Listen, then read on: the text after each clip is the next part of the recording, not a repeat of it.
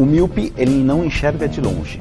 Tá. É aquela pessoa que tem dificuldade para enxergar longe. Que é aquela aquela pessoa que fecha o olho. Não. Não. Começa agora! Não consigo ler nada. Miopia!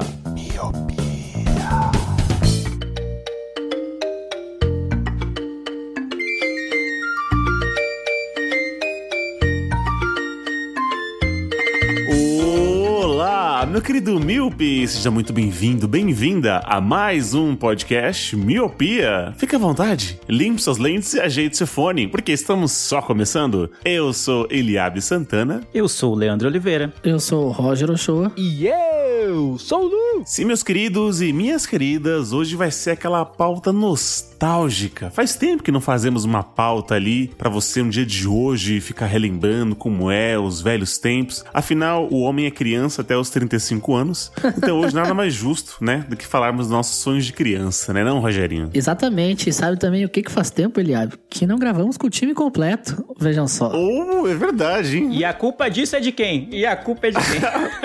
Do capitalismo. Eu queria dizer nos bastidores aqui que tentaram me derrubar, mas não conseguiram. Estou vou de volta como uma fênix. Achavam que eu estava na pior, porra. Achava que eu estava na pior. eu, eu vi no Instagram cobranças aí, falou, eita, o Roger tá de férias. Eu vi. É. É que Hoje já entregou de mão, já deixou de mão já. é que eu fiz aquele esquema do Lu. Pagaram pra mim não participar, então eu resolvi acatar, né? Se Boa. quiserem que eu não Boa. participe de novo, pode depositar mais que a gente tá aceitando. Continua, continua valendo a promoção. O número de padrinhos aumentou, né? É, Exato, tipo... Fiquei duas semanas sem aparecer, subiu os padrinhos. É verdade, o Roger não participou, aumentou uns 3, 4 padrinhos nesses últimos tempos. hein? Talvez seja o segredo, hein, Roger? Hum, É. Sonhe mais vezes, né? É, então vou- vamos, vamos testar, vou sumir de novo. A verdade é aquele nosso representante comercial. Ele sai pra conseguir esses clientes novos aí, esses Exato. é, seguimores. Eu sou o telemarketing do Miopia.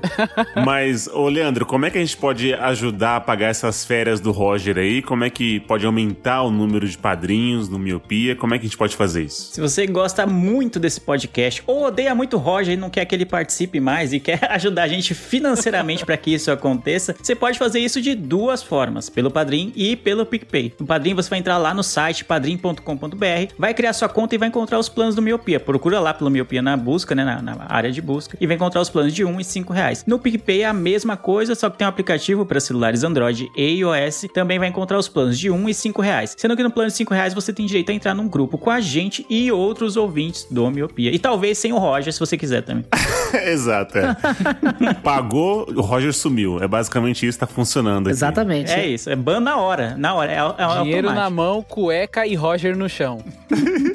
Exatamente. Essas foram as duas formas de poder ajudar financeiramente, mas existem outras formas, e uma delas é seguir a gente nas redes sociais. É o arroba podcast miopia no Instagram e no Twitter. Atualmente estamos com o quadro comentando comentários, então se você mandar apenas um amei, joia, que massa, que supimpa, a fuder, como diz o Roger, nesse comentário, a gente vai estar lendo aqui pela voz graciosa do senhor Luciano. Obrigado. Ou quiser mandar uma crítica, um elogio, uma sugestão mesmo, pedir uma pauta, quiser entrar, enfim, redes sociais, estamos lá, vamos responder o mais rápido possível. Sempre lembrando que estamos toda segunda-feira em todos os aplicativos de podcast e também na Rádio Bloco a partir das 18 horas. Então, sem mais delongas, sabe a música e vamos sonhar e vamos viver essa eterna criança que habita na gente. Ou a eterna quinta série que habita na gente.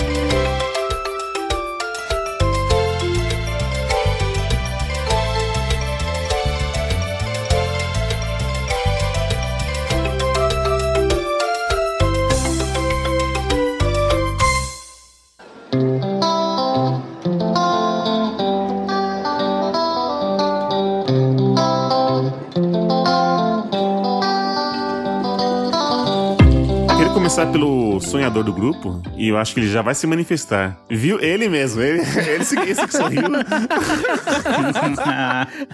Ô Roger, quando você era essa, essa pequena garoto que você é, quase que su- surgiu uma- outra coisa aqui. Pequena garota. É, é, porque eu acho que a gente vai ter um, um contraponto aqui entre você ou eu tal. Porque eu não era muito sonhador. Eu apenas comia grama e areia, mas eu tinha um- apenas um sonho. Eu queria saber como é que era. Se você lembra como que era os seus sonhos hoje. Como era uma, uma pessoa adulta, se você queria ser astronauta, se você queria ser mineiro. Queria ser bombeiro e resgatar gatinhos das árvores e pousar na, na- no Esse tipo de calendário. sonhos, assim, como é que era? Cara, assim, eu tive vários sonhos da infância, né? A infância e a adolescência, né? Desde ser piloto de Fórmula 1 até beijar a boca daquele que. Mas. Posso começar aqui com o sonho de. Mais de infância, que eu não sei por motivo. Por que motivo? Toda 99,9% das crianças brasileiras sonham em ser jogador de futebol, correto, Leandro? Esse dado foi tirado. Do né? Roger Tata Base, né? Claro, óbvio. Só que eu era ruim no futebol. Eu não era bom. Então eu não sonhava em ser jogador de futebol. Eu não sei porquê. E eu gostava muito de corrida, de dirigir, de, de carrinhos, de, de- esse tipo de coisa. De dirigir? Como assim? De dirigir? Ele era Com criança. Quando era criança. Pegava o busão do tio dele. Gostava muito de dirigir. Alô, Detran. Tá. Não, dirigi no, no- no videogame, né? Dirigi um Mario Kart, dirigi ali um GTA, enfim. E aí, cara, eu lembro que eu tinha um joguinho que eu dirigia um ônibus. E eu não sei porquê, eu sempre fui muito aficionado por ônibus quando eu era criança. E meu sonho de infância era crescer e virar um motorista de ônibus. Ter o meu próprio ônibus. E eu lembro muito disso, cara. Olha aí. É tipo Uber de ônibus, né? Eu morava na, numa cidade, que a cidade era pequena, então a rodoviária era dentro da cidade. Então dava pra ir lá na rodoviária fácil acesso, né? Tipo, algumas cidades que são muito grandes, a rodoviária é, é, tipo na entrada da cidade, né? Pra o ônibus não precisar fazer todo aquele caminho lá por dentro. Então, mano, eu, eu morava perto, era perto da minha casa e eu conseguia ver os ônibus todos os dias, digamos assim. E eu gostava muito disso, mano. Eu ficava sentado lá na frente só vendo eles chegar e sair. Pra mim era tipo um, um hobby, tá ligado? Da mesma maneira que a gente tem o hobby de podcast hoje, quando eu era criança eu tinha esse hobby de querer ser motorista de ônibus, que eu achava o máximo, assim, tu ficar horas viajando e tal. Enfim, esse era meu primeiro sonho de criança aí, que eu lembro assim. Foi esse. Um sonho mais modesto do que jogador de futebol, ganha um motorista de ônibus ganha um pouco menos, né? É, não, modesto entre aspas, porque você não queria ser o motorista do busão. Você queria ser o motorista e ter o busão. Ter o busão Também. é, É, completamente exato. caro. Então, segura lá na modesta, que não é bem tão modesto assim, não, viu? Aí eu só tinha dinheiro pra comprar a Kombi, né? Que era a versão mais barata do busão, né? Que isso, mano? Não deixa no meu sonho de Kombi, não. Deixa eu, eu com a minha Kombi.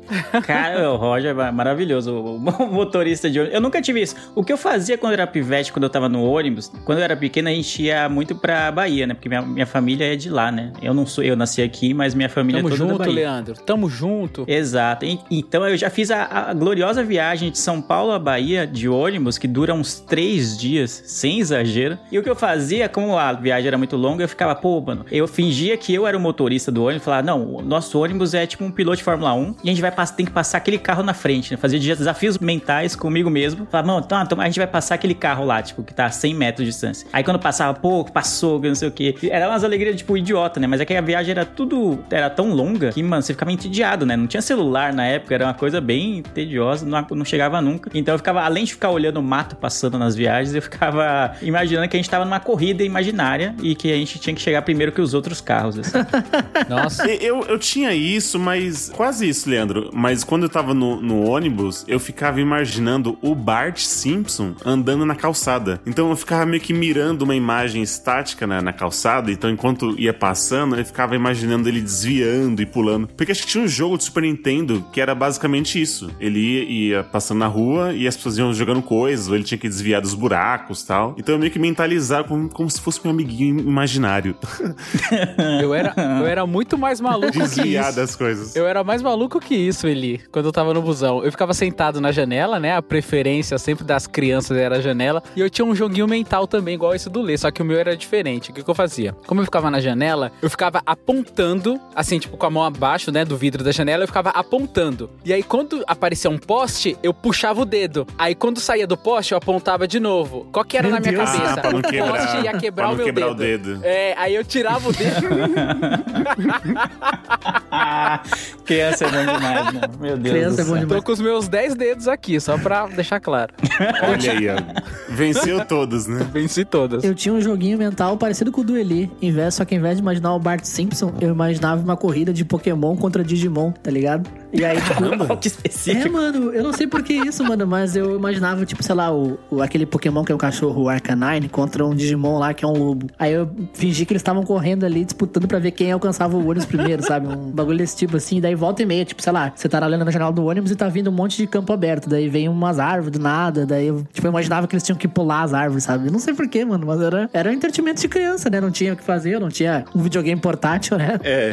Eu não tinha um Switch pra ficar jogando no ônibus, então era isso que tinha pra fazer. Total, mas eu assim, Caramba. você falando de influência de desenho, o meu sonho de criança é ter poder. Acho que toda criança, né? Eu tenho um filho aqui de 7 anos. Cara, as nossas conversas é sempre assim. Ele, pai, se você fosse escolher um poder, o que, que você ia escolher? Aí eu, ah, sei lá, eu queria ter teletransporte. Ele, não, eu queria ter fogo, leitura da mente e que não sei o que. Eu falei, não, calma aí. Também não precisa ser tão poderoso assim. Escolhe só um poder. Aí ele ficava pensando assim, tá, vou querer só ler mente. Como assim, mano? Você vai querer só ler mente? Lé, eu quero ler as mentes, que não sei o que. Então, quando eu era criança, eu também tinha esse desejo de ter poderes, principalmente assistindo esses desenhos, tá ligado? Dragon Ball, sempre tem esses personagens que são mais reclusos, que parecem que não têm poder e de repente é o- ser mais poderoso do universo. Então, eu ficava sempre pensando que eu ia ter um poder também. E digo mais, muitos desenhos, igual isso que o Roger falou, tem o Digimon, que de repente a criança era teletransportada para um mundo louco, que não sei o que. Então, quando eu era criança, eu sempre queria estar de tênis, com a roupa bem agasalhada assim, porque se eu fosse teletransportado para um mundo estranho, eu já ia estar preparado, tá ligado? Então,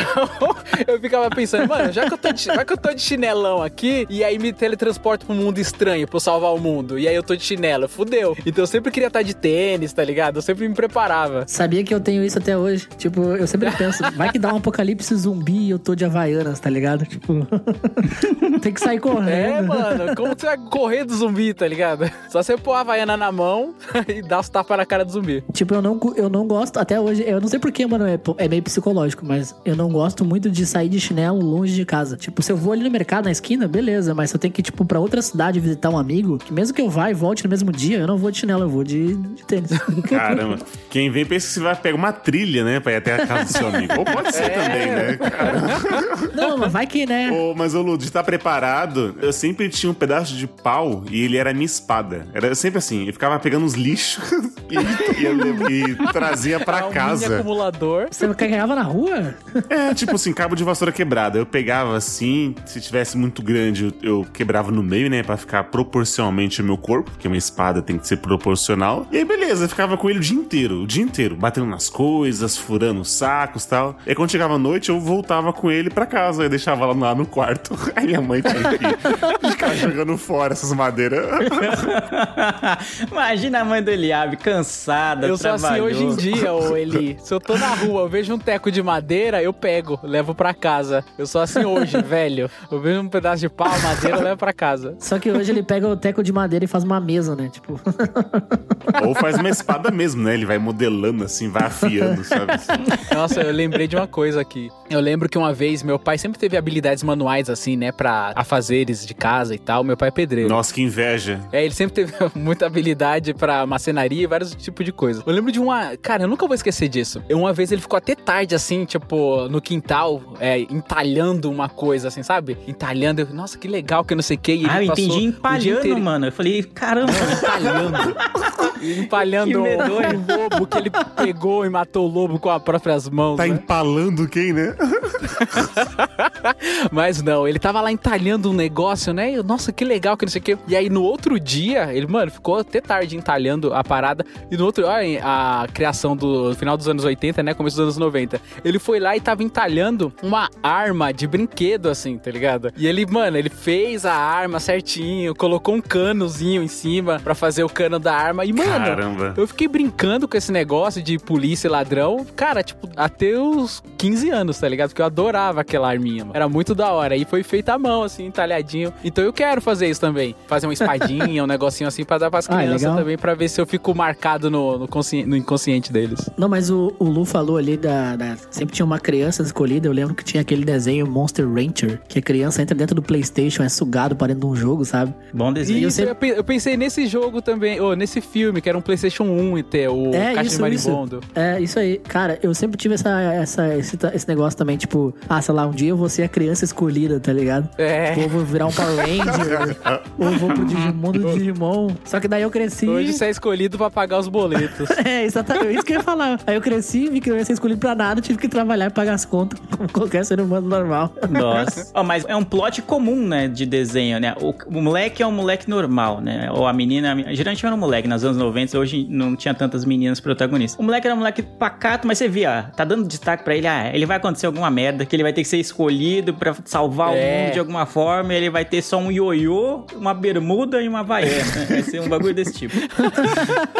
então era natural, Não, né? a pensar- arminha de madeira que o pai do Lu fez, né? isso, exatamente. Então era natural que a gente pensasse nisso, né? Todo, todo mundo acho que pensou um- por um pequeno ou grande período de tempo. Pô, mano, e, e agora? Se for escolhido, né? Se chegar agora É, o mano. chamado, né, pra você virar o escolhido, você tem que estar pronto, né? Você não pode estar de havaiana, você não pode estar sem sua arma, então é natural. né? Chamado pra Matrix. Sim, tinha uma coisa muito relacionada à idade também. Tipo, ah, quando faz 14 anos é quando os poderes afloram. Eu ficava, mano, quando eu fizer 14 eu vou estar bichão. Meus poderes vão vir tudo, eu vou ficar fodão, vou cuspir fogo, sei lá, congelar as coisas. Eu ficava esperando. Quando eu fizer 14, nossa, ninguém me segura. Lê do engano. É, Quando eu fiz 14, minha mãe falou: você tem que se matricular no Senai, que já tá na hora de. Exato. Você tem que fazer a... Torneiro mecânico. Mas eu não gosto de elétrica, mãe, né? Ai, prazer.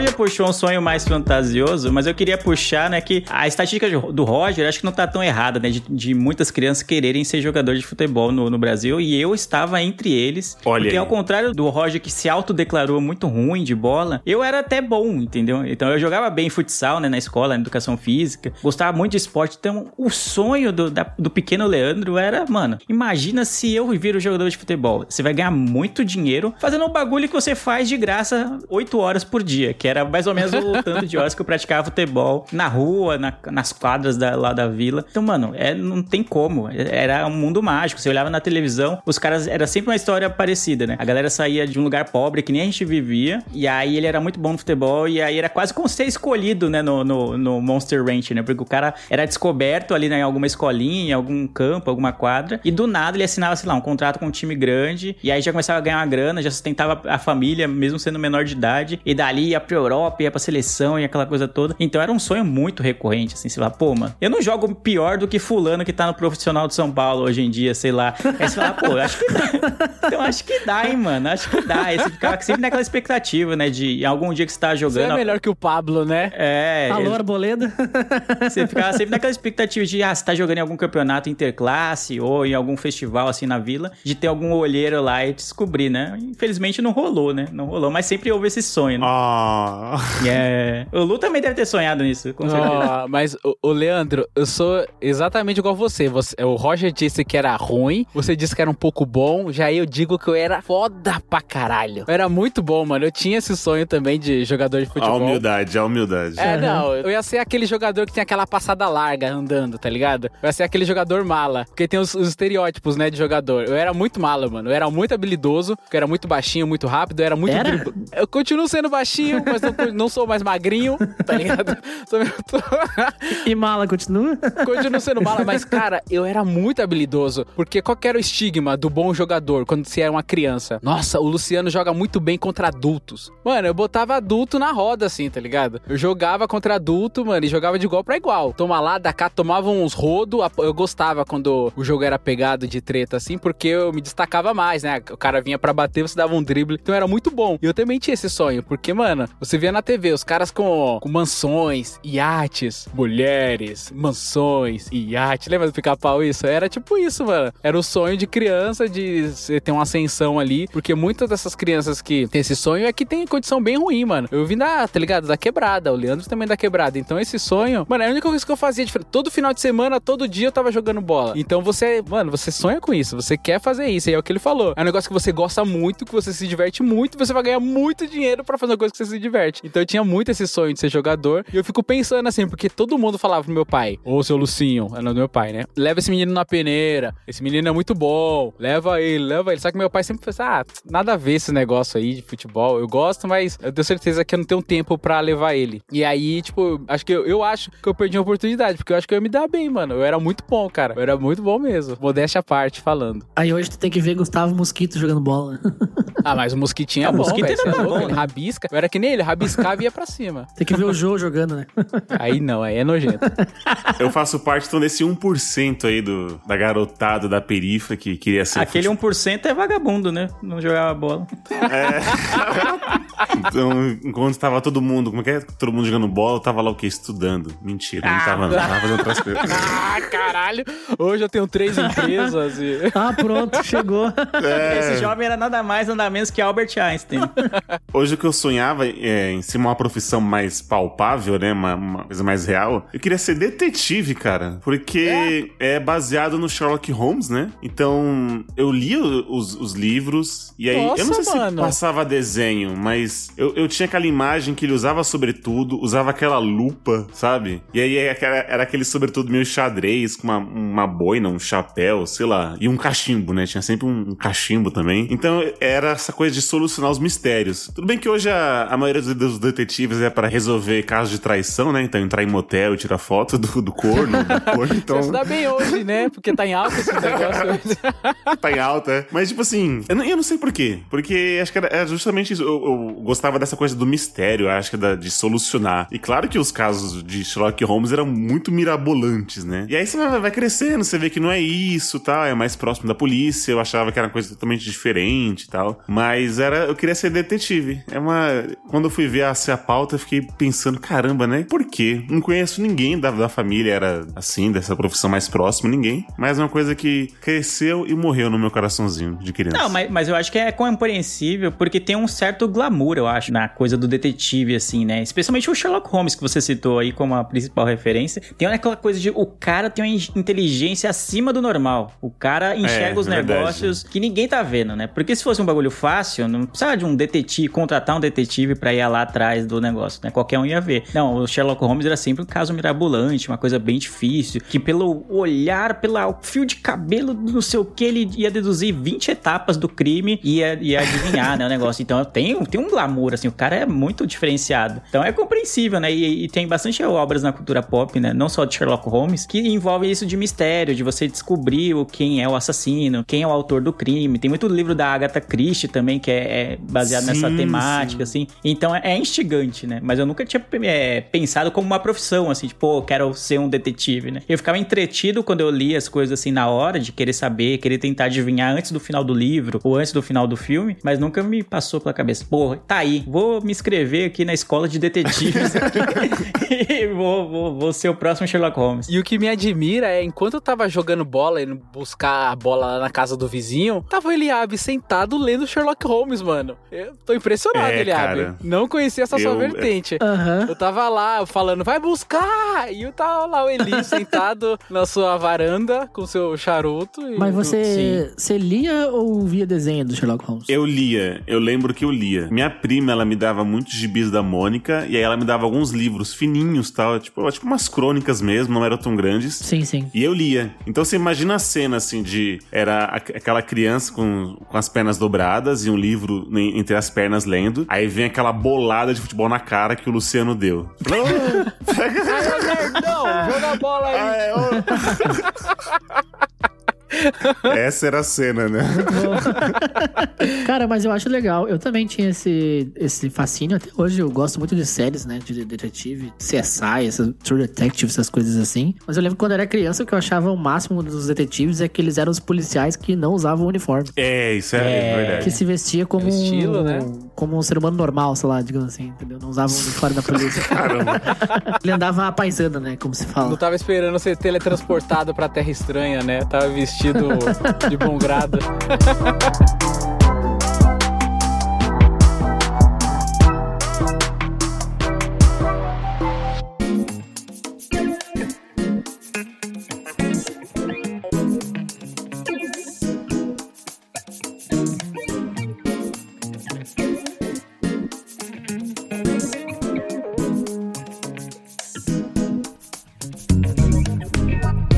Mas, ô Rogerinho, uma outra coisa que a vida me iludiu é, por exemplo, quando eu era criança, muito facilmente, todos os dias eram os melhores dias da minha vida. Eu vou te contextualizar. Por exemplo, estava brincando numa rodinha de amigos e aí teve uma vez que eu dei um selinho numa amiga lá da, da, da, da rua. Não sei quantos anos eu tinha, mas era menos de 12. E aí eu cheguei pra minha mãe e falei, mãe, hoje é o dia mais feliz da minha vida. Ela, é, filho, por quê? ah, porque aconteceu isso, isso, isso, isso. Ela, nossa, que bom. No dia seguinte, eu achei, sei lá, um grilo vivo. E aí eu falava, mãe, hoje é o dia mais feliz da minha vida. então, Coitado da menina, né? Achar um grilo foi tão bom quanto o beijo dela, né? É o beijo, né?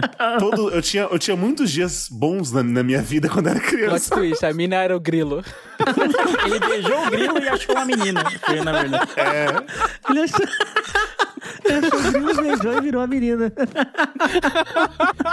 É aquela conta do, é o conto do sapo invertido, né? Era o grilo, né? Não, mas é verdade ali, mano. Eu tô, eu tô pensando aqui, realmente era assim. Era muito fácil de ser agradado, né? Você, criança, anos 90.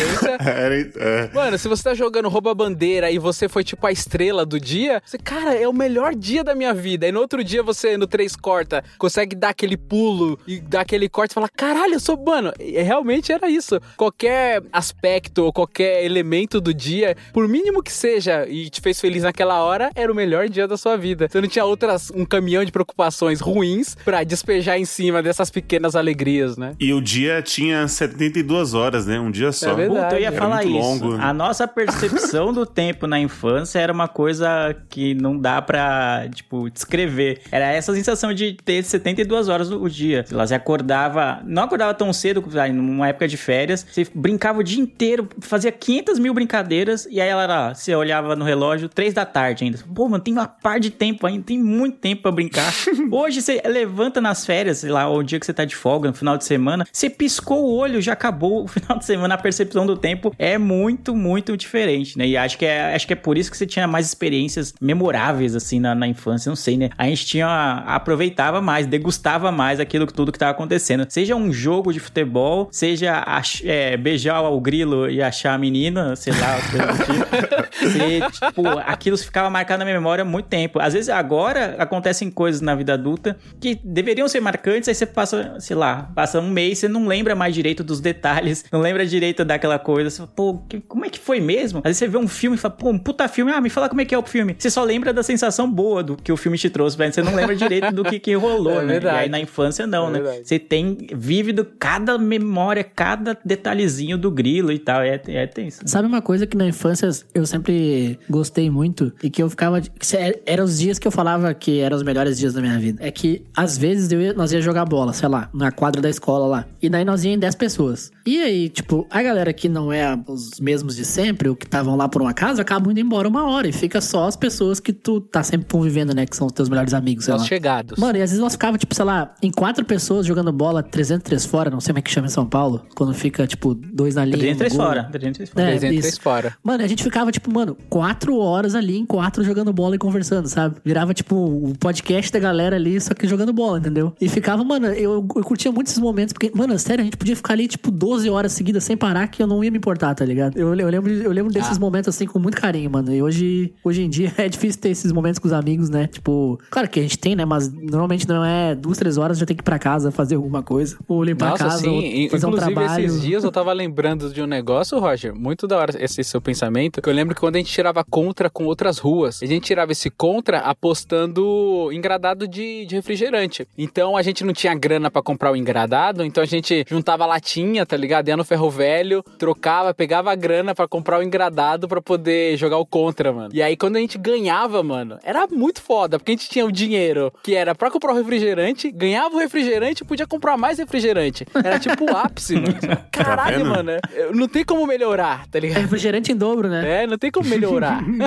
Eu lembro que eu, eu estudava no- numa escola que tinha, um- tinha uma pracinha na frente, né? Daí tinha uns balanços na frente. A escola era na metade da rua. O meu amigo morava na metade pra baixo e eu morava na metade pra cima. Então a escola, tipo, era o o meio do caminho entre as duas casas, entendeu? Então a gente se encontrava ali, sentava ali, começava a tomar refri, comer bolachinha recheada e, mano, ia assim, tipo, das seis até as nove, tá ligado? Tranquilamente. Era perto de casa, não, não tinha perigo nenhum. E nós ficava ali, mano. Era tipo tipo a gravação do Miopia no balanço da escola, tá ligado? E nossa, mano, nós ficávamos muito tempo ali, mano. Era muito bom, era muito bom. Eu... Eu sinto a felicidade e a alegria nas suas palavras, Roger.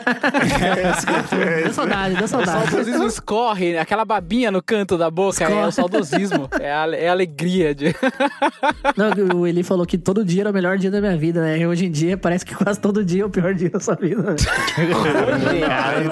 Cuida, também não é Fica assim. essa reflexão aí pra, pros ouvintes. Eu imagino o Roger com a máquina do tempo voltando a ser criança e é isso. É, tipo, um- você tem um desejo só, né? O que você gostaria de ser, né? Criança de novo, né? Criança É, de Um novo. milhão de reais. Não, e aí, você falou da máquina do tempo, eu não sei se vocês tinham, mas acho que era um desejo comum, né, de você na infância, né? Tinha alguns filmes que tinham isso de, pô, você queria ter uma máquina do tempo, né? Queria voltar no- em algum lugar ou ir pro futuro É, ir e pro tal. E futuro. era um- algo que passava às vezes, a gente passava nessas horas que a gente tava trocando ideia ali na, na infância, pós-futebol ou alguma coisa assim, o pessoal falava, pô, se eu tivesse a máquina do tempo, aí falava, ah, é o que queria fazer, né? Queria, ah, queria voltar, sei lá, no, na época das pirâmides, que estavam construindo as pirâmides do Egito, sei lá, uns bagulho aleatório, assim. Criança tem uns sonhos besta, né? Tipo, sei lá, né? Porque provavelmente iam pegar a gente pra construir a pirâmide lá, a gente ia morrer construindo, ia ser uma merda, né? Pois é. E tal, mas é, vou ter uma máquina do tempo era um desejo comum. Quando eu era criança, quando- criança não, mas quando eu era adolescente ali, dos 13, 14, que eu tava começando a me interessar pelas menininhas, eu queria saber com quem eu ia casar. Eu queria, tipo, ir pro futuro, ver com quem eu ia casar e voltar pro passado pra esperar esse dia chegar, sabe?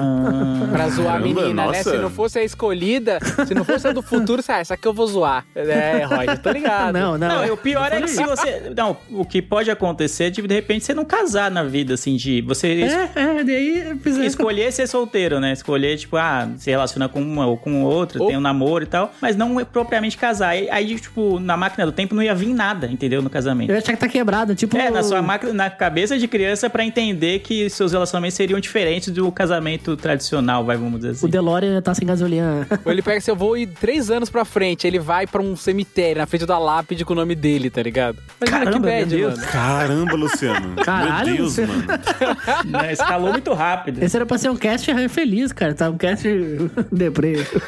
não, ô Leandro e Luciano, eu não, eu não consigo admitir que vocês não tinham outro pensamento a não ser jogar futebol. Não tinha uma segunda opção? Eu- era só isso, mano. Eu só queria Cara, isso. era mano. só Futebol, isso. velho. Porque era, a minha vida era jogar bola, mano. É. Eu não sei se eu expressei com, com clareza de detalhes o quanto a gente jogava bola e o quanto a gente gostava de jogar bola na infância. Não era só a minha brincadeira favorita, meu jogo favorito, era respirar futebol o dia todo. Quando eu tava em casa, eu tava vendo fu- futebol. Quando eu tava na rua, eu tava pensando em jogar bola. E triste quando era época de pipa, quando era época de bolinha de gude, que eu até jogava, até empinava pipa Peão. peão e tal, fazia todas essas coisas. Mas eu preferia quando tava fora dessas épocas, porque aí todo mundo ia querer jogar bola também, entendeu? Então a gente ficava das, sei lá, 10 da manhã até 6 da noite, 6 da tarde, seja lá como você fala, jogando bola e pensando em jogar bola. E final de semana, eu acordava tipo 7 horas da manhã, botava a chuteira embaixo do braço e ia saindo comendo aquele pão seco, tá ligado? Eu nem, Sim, nem pão comia, eu nem tomava café. Eu saía comendo pão, velho, com a chuteira debaixo do braço e já os moleques chamando 7 horas da manhã pra ir pra quadra, pra descer pra quadra. Como diria o Neto, aquele pão tão velho que parecia gorgonzola já.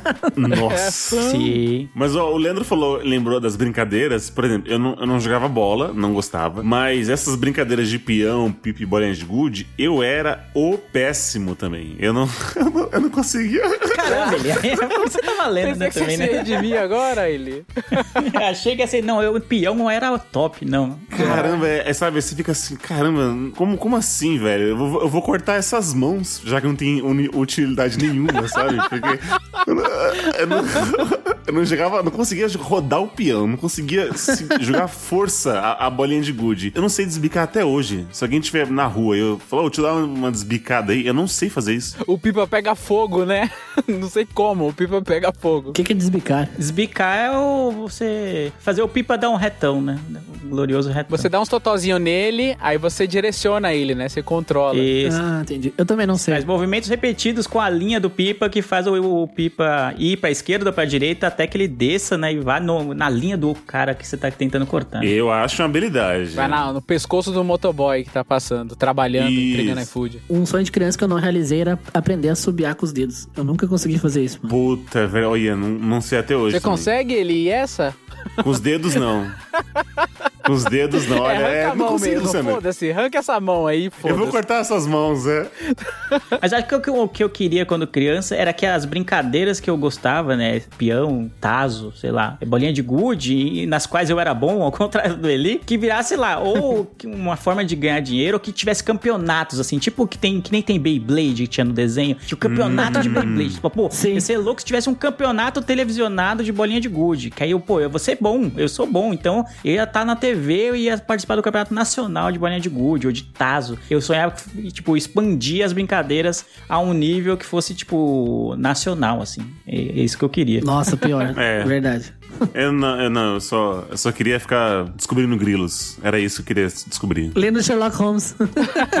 É, tá sentado na varanda com o, o cachimbo, lendo Sherlock Holmes e É. descobrindo. Mas, ó, uma coisa que eu fui iludido era que quando eu fizesse 18 anos, eu teria um carro, casa própria, sabe? Três filhos, um emprego bem sucedido e estaria casado. Olha só, com 18 anos. E saberia rodar peão.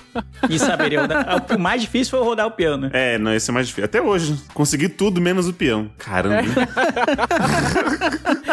Próxima vez que você vier aqui em casa, eu vou arrumar um peão e vou te fazer um tutorial aqui, fazer um intensivão. Ô, você não sabia fazer o peão rodar na fieira, fazer o peão zuncar, nada disso. Eu já contei essa história que eu quase perdi a- cabeça por causa do, da, da feira que fiquei presa no meu Sim, pescoço. contou, eu, contou. e- Meu é, Deus. então, é isso. É, realmente é uma negação disso. É verdade. E, e aí eu lembro quando, tipo assim, minha mãe me dava bronca, sabe? Eu me batia por qualquer motivo. E eu falava assim, "Ah, não vejo a hora de fazer 18 anos e sair dessa casa, sabe? Morar sozinho e ter minha dependência. É, 18 anos não tinha nada, né, mano? 30 anos depois. Ô, mãe, vem me limpar. é, tipo, ô, compra umas cuecas lá pra mim, mãe, tá acabando as minhas. Não, mas isso é uma- algo que a mídia, a cultura pop como um todo, quase todos os filmes tinham muito disso, né? Novela também, que a gente era muito adepto de, assistir novela, até porque não tinha outra opção, né? Uma TV em casa, geralmente é, ligada na Globo, né? Vendo as novelas. Tinha muito disso Isso. de, é, tipo, sei lá, malhação, né? Sempre adolescentes ricos que saem, que se formam em colégios bons, já estão na melhor faculdade, e aí do nada ele já tá no estágio numa empresa muito da hora, assim, que paga muito bem no estágio, então ele já pode morar sozinho, porque só o dinheiro do estágio já dá pra ele se sustentar. Eu falei, meu Deus, que ilusão. que merda é Ai, essa? ai, viu? Ai, ai. É, ai, ai. Você ganha, aí chega no estágio, quando eu fiz estágio, eu acho que eu ganhava, sei lá, 700 reais, 600 reais. Era um bagulho Nossa, assim que quando eu fazia estágio. Nossa, é. tudo então. O meu primeiro emprego eu ganhava 200 reais. mano. É, eu ganhava, já, já ganhei 300. Não, mas farol não vale. Farol não vale. Trabalhava no Lava Rápido, era 150 que eu ganhava. Sim, sim, sim. Então era uma coisa, uma ascensão social na- nas novelas, nos filmes, que era muito rápido, né? Porque na verdade não era muito rápido, é que as pessoas já vinham de família com muito dinheiro, né? Elas já estavam numa condição muito mais privilegiada do que a gente. Só que aí o que era vendido isso era que qualquer um poderia chegar nesse nível Ô, Leandro, meritocracia, meu. aos 18 anos. Você ah, passou no vestibular, vai ganhar um carro. Qual é a chance disso acontecer aqui, meu Deus? Isso, exato. Só se você for a Paris Hilton, né? Ô, Leandro, falando em muito dinheiro, duas coisas que eu queria muito fazer quando eu era criança. Pensava, quando eu crescer, eu quero fazer isso. É dirigir um carro de Fórmula 1 e jogar tênis. E eu pensava, depois que eu fui Jogar descobrir... tênis você pode. Não, é, hoje até dá. É. Mas é, na- quando, eu, quando eu era criança era esporte de rico. E Fórmula 1, mano, Fórmula 1 é muito caro, mano. Não tem como uma pessoa normal. Não é uma pessoa normal, né? Não tem como uma pessoa da nossa classe social ser um piloto de Fórmula 1, tá ligado? Tipo. Nossa, o Roger é só sonhos de rico, né? Você percebeu, né? É, você É, percebe a ascensão, né? A diferença social, né? Nesses sonhos, né? É, o sonho do Eli era rodar peão e beijar um grilo, tá ligado? Mas ele queria ser o Lewis Hamilton, mano. Pelo amor de Deus. Tu queria ser jogador de futebol? Como assim, cara? ah, mas futebol dava, é, é- é totalmente alcançável na realidade do brasileiro, né? É muito mais. Tem muito Ah, mais claro, cara. né? Todo, todo mundo só não é jogador que não quer, né?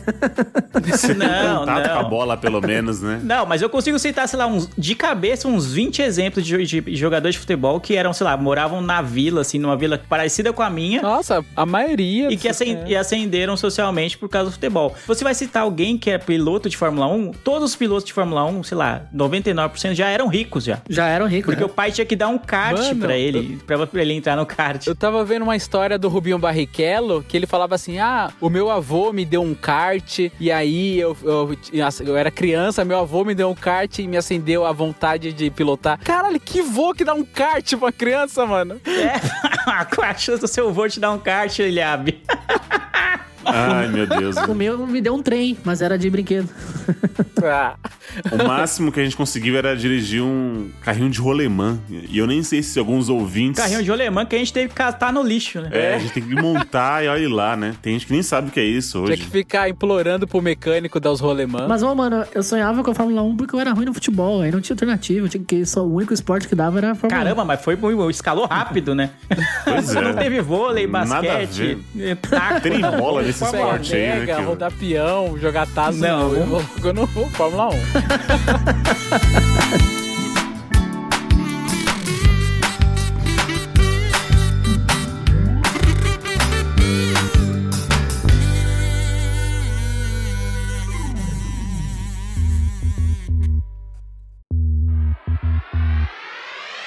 Ô, mas, ô Lu, você já perguntou pros seus pimpolhos quais eram os sonhos deles, o que, que eles querem ser quando crescer, igual a gente? É, Então, uma coisa Se ele falar piloto de Fórmula 1, eu vou ficar muito ofendido. É, eu vou ficar triste. É uma coisa que é tipo assim, né? Um lance de criação que é que eu, eu tento fazer isso, que é tentar perceber qual é a aptidão da criança, né? Que acho que é muito importante, porque lá na década de 90, a criação era assim: a criança tá lá na escola pública, tá, mano, tem, tem comida na barriga e brincar na rua, tá bom. Hoje em dia eu já vejo Certo. que fazer uma criação é muito mais que isso. É bom você já pensar no seu filho, qual é a aptidão dele, já tentar direcionar. Então eu fico muito atento a isso. E esses, esses dias, acho que ó, um ano, dois anos atrás, eu tava conversando com o Hector. Aí eu falei, filho, o que, que você quer fazer quando crescer? Assim, aí ele chegou e falou: Ah, pai, eu quero ser motorista de Uber. Aí, ó. Aí- olha, Aí, sonho palpável, ó. tá aí. quase o Roger. Aí eu falei assim, mano, da hora. Tipo, fica dirigindo o dia inteiro, é muito louco. Mas é bom você fazer uma faculdade antes, que não sei o que. Birilha, não, acho da hora, Uber, que não sei o que. Eu falei, não, filho, bota fé, então é isso. Ó, de Uber pra Fórmula 1 é pouca coisa, Um hein? passo, hein? É um passo. É, é um dois, né? Aí o Hector fala, eu quero ser motorista de Uber. Um Uber com Ferrari. Aí ele falou, pai, o que, que você faz? Eu falei, ah, eu sou designer. Ele, é, eu vou querer ser Uber mesmo. Eu quero ser respeitado, né? E tá errado, e tá errado a criança, não tá?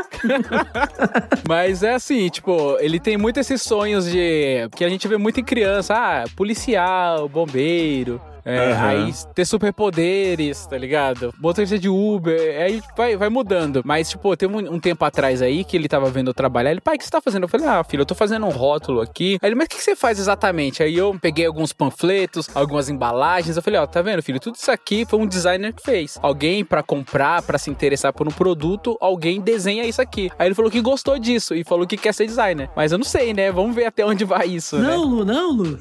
Não faz a criança Não, sofrer. vou- Tira desse caminho. Não, vou mudar, vou mudar, vou fazer ele mudar. Dá um volante pra ele, Lu. Dá um volante, uns pedais pra ele Vou dar um kart já. pra ele.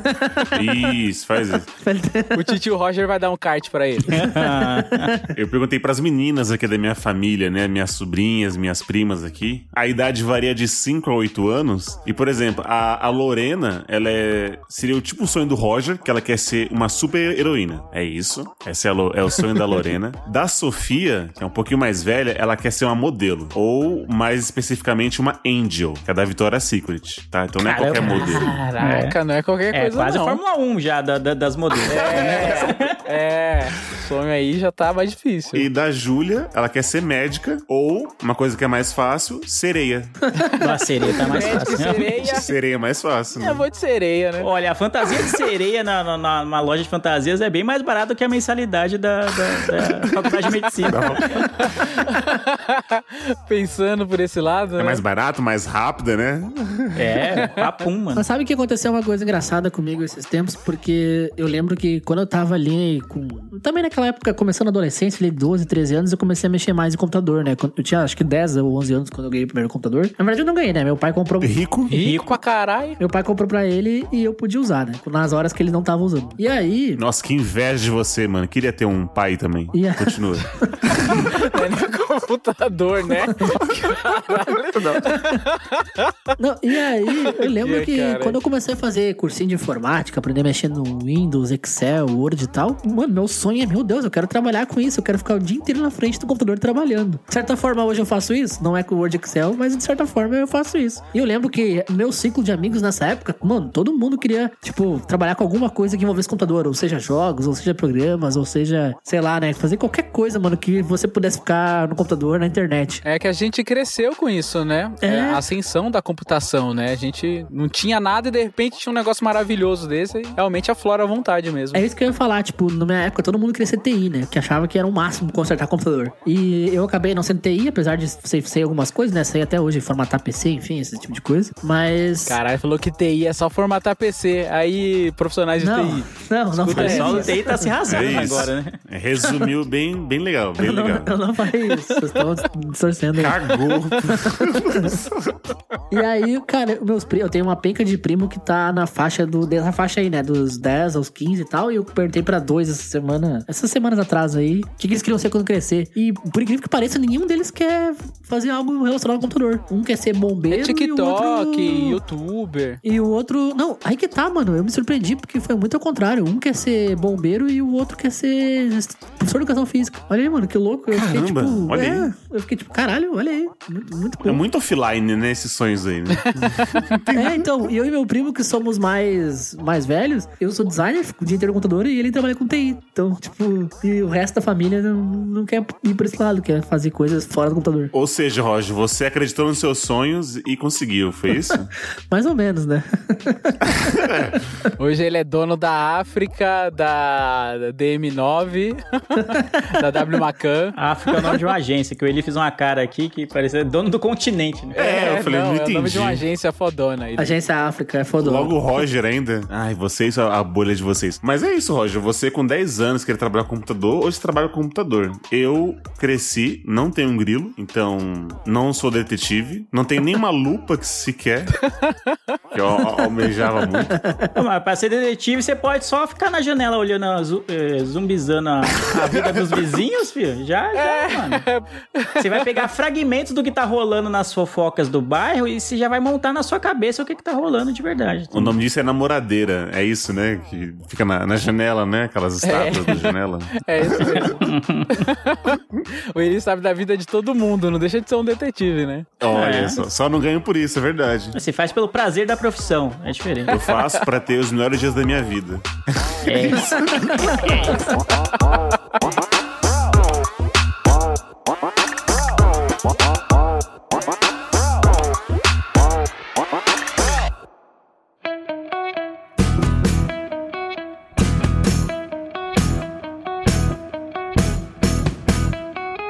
Muito bem, Luciano, você que é uma eterna criança, chegou a hora do.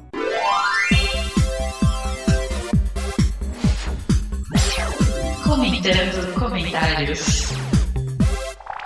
É isso mesmo, Lu. Comentando comentários. Hoje vamos comentar dos comentários do episódio passado. E qual que é, Lu? Refresque minha cabeça, refresque minha memória. Vamos lá, o Comentando Comentários de hoje é sobre o episódio 215, Pauta Livre. Pauta livre que não tem tema, exato. Que não teve tema, né? Pra um programa que não teve tema, que parecia que ia dar tudo errado, inclusive até a gente salientou na gravação que provavelmente as pessoas não ouvissem aquele episódio, né? Que se elas estivessem ouvindo é porque deu certo. Então deu certo. Exato. Eu quero abrir aqui com um elogio e do grupo dos padrinhos. Boa. A Elisângela Guedes, ela abre com o seguinte elogio: Esse cast de hoje tá muito bom. Ela frisou isso. E também ela continua falando aqui porque no episódio a gente ficou naquela dúvida: ah, se você é menor de idade, você pode tatuar ou não? Aí você falou: não, se for com acompanhante, isso aqui a gente ficou naquela dúvida, ela dá uma elucidada na gente aqui. Ela fala que a primeira tatuagem dela, a mãe dela levou, pagou e ela tinha 16 anos. Ou seja, Caramba, é 18 verdade. tatua. Olha aí. Lembra que a gente ficou naquela dúvida. Outra coisa também referente a modificações corporais, a Amanda Mota. Ela disse o seguinte: Uma vez no terceiro ano, minha amiga resolveu trocar o alargador da orelha no corredor da escola na hora do recreio. Grandes ideias. Ótima ideia. É, quem era a amiga do lado observando? Eu. Na hora, ela grudou no meu braço com tudo e ficou até umas marcas de unha dela em mim. Misericórdia. Ou seja, Eli, quando você for alargar o seu alargador aí, você pode chamar a Amanda pra te acompanhar nesse dia aí. Ela tem experiência. É, nossa senhora. Nossa, eu tenho um amigo que fez em casa, assim, a, a furação do, do alargador. E tem o vídeo, né? A gente filmou, tava na casa de um amigo, do outro amigo nosso. Cara, é um vídeo desesperador, mano. É um bagulho Nossa. que você não deve fazer. Não façam isso em casa. Literalmente, não façam isso em casa. É muito ruim. Caramba, mano. Ó, ainda bem que a minha mãe não gostava do Michael Jackson pra poder me levar, pra eu poder tatuar na costela. Já pensou, Eli? costela. Seria da hora, mano. Eu ia achar da hora. Vocês terem o, o Michael Jackson apontando pro seu mamilo. Ia ser muito louco, mano. Cara. A primeira vez que eu furei minha orelha foi em casa. Um amigo meu furou pra mim com um brinco e um martelo. Não faça isso em casa. Boa. Nossa. Galera é saudável, né, mano? Minha Nossa Senhora. Deu certo. Pior que deu, mas não façam isso. Deu certo, né? Inflamou, minha cara inchou, minha orelha caiu, pus uma de borracha, tá tudo certo. Vamos lá, continuando aqui então, como é eu que leio esse negócio, eu que seleciono, eu quero fazer aqui uma, uma referência bibliográfica. A Vanessa Dantas, ela falou o seguinte: Eu me identifico muito com Lu. Minha mãe disse que eu sou igualzinha, mas o meu problema é que eu tento contextualizar tanto que esqueço o que tava falando e as pessoas param de prestar atenção em algum ponto, então o assunto morre. É, lembra que eu falei que eu vou lá, dou uma viajada, con- tento contextualizar, pô, Dá putz, uma o Eliabe já tá, volta. mano, indo buscar água, e então a Vanessa tá junto comigo.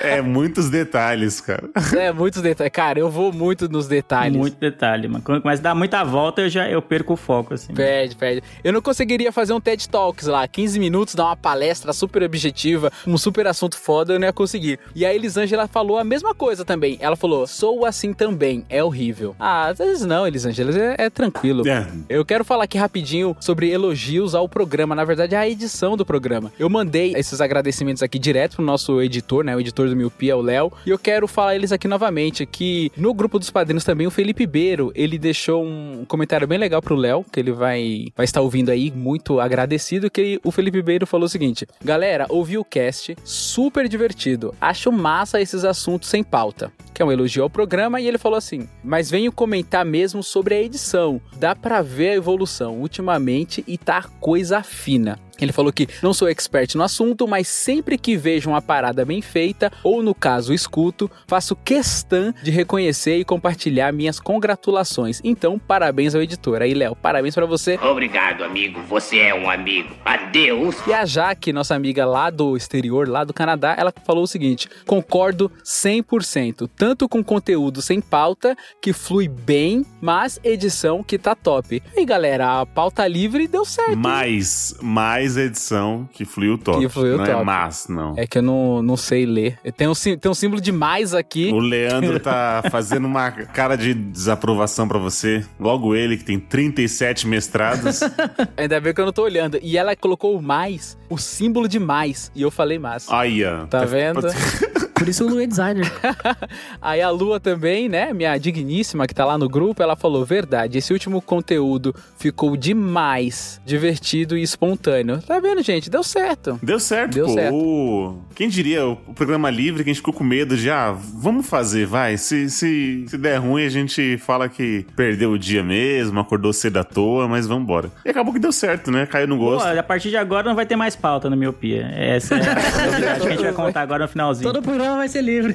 Pra que ficar pensando pauta? É, ficar pensando pauta, ficar escrevendo. pra quê, é. né? Que se foda. É. É. E aí eu quero fechar agora com o Insta, a Lulis underscore M Freitas, que é uma fofa, tá sempre lá. Underscore? O que, que é isso, cara? Mano, Luciana. O Roger faz tempo que ele não grava mesmo, né? Porque a gente já teve essa treta do underscore.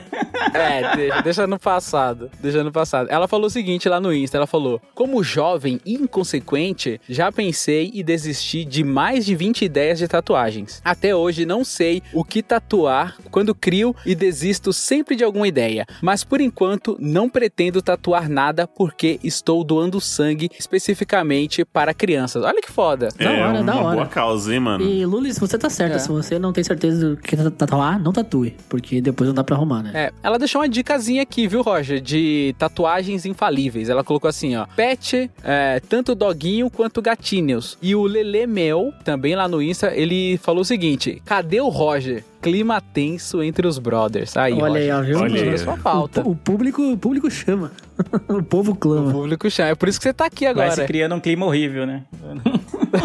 E é isso. Tem mais coisinhas espalhadas, mas ficaria muito grande. Eu vou, vou me manter só nesses aí. Quero novamente agradecer quem comenta sobre o episódio. A gente gosta demais de ler, gosta de comentar sobre, agora, principalmente durante os episódios. Então continuem comentando, tanto no Twitter, quanto no Instagram, quanto os padrinhos, no grupo dos padrinhos. Eu acho isso muito legal. Enfim, a gente gosta bastante. Exatamente. E esse cast tá indo ao ar no dia 25 de outubro, que é uma segunda-feira. E amanhã, dia 26, vai ter o Colírio ao vivo. Vai ser uma gravação. Então, esses comentários que o senhor Luciano leu, você vai poder fazer ao vivo e a gente vai estar lá lendo assim que possível, né? Se o celular couber, se o celular puder. A gente sempre vai tentar ler. Já fizemos a, a primeira, primeira versão, que deu, deu certo tal. Então, caiu no- na graça do povo, né, Leandro? Então a gente vai, vai repetir essa dose. Então, se você tá ouvindo no dia que foi saiu esse cast, que é o dia 25, amanhã, terça-feira, dia 26 de outubro, a gente vai fazer a gravação do Miopia ao vivo lá no Instagram. A que horas, Leandro? 9 horas? Era isso? A gente nem definiu ainda, né? Mas vai ser. O dia tá certo. Ah, a gente não definiu o horário, mas vai ter aviso no, no nosso Instagram, vai ter aviso no Twitter, então fiquem ligados nas redes sociais. Mas vai ser na terça, né? No dia seguinte ao dia da postagem desse episódio. E realmente a gente recebeu bastante pedido, o pessoal gostou bastante da live, a gente ficou meio receoso de fazer. Assim como a pauta livre, né? A gente ficou receoso de fazer o ao vivo, porque era algo que a gente não tá acostumado a fazer, né? Podia dar uma grande merda gigantesca,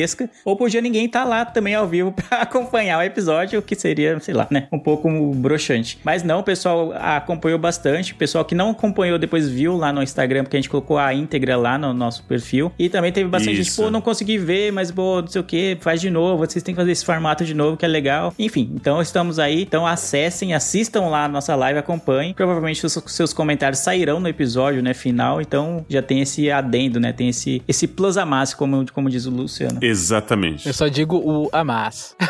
plus Plus a a mais, mais. né? Nem plus a mais. Aí agora eu troco. É o- o massa, Lelê. é mais. Minha nossa.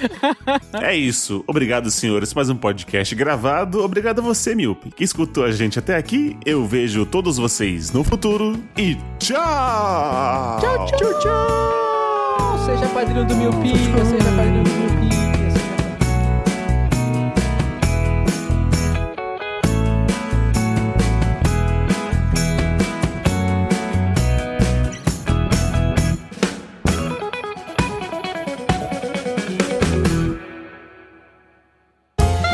Podcast foi editado por Léo Oliveira.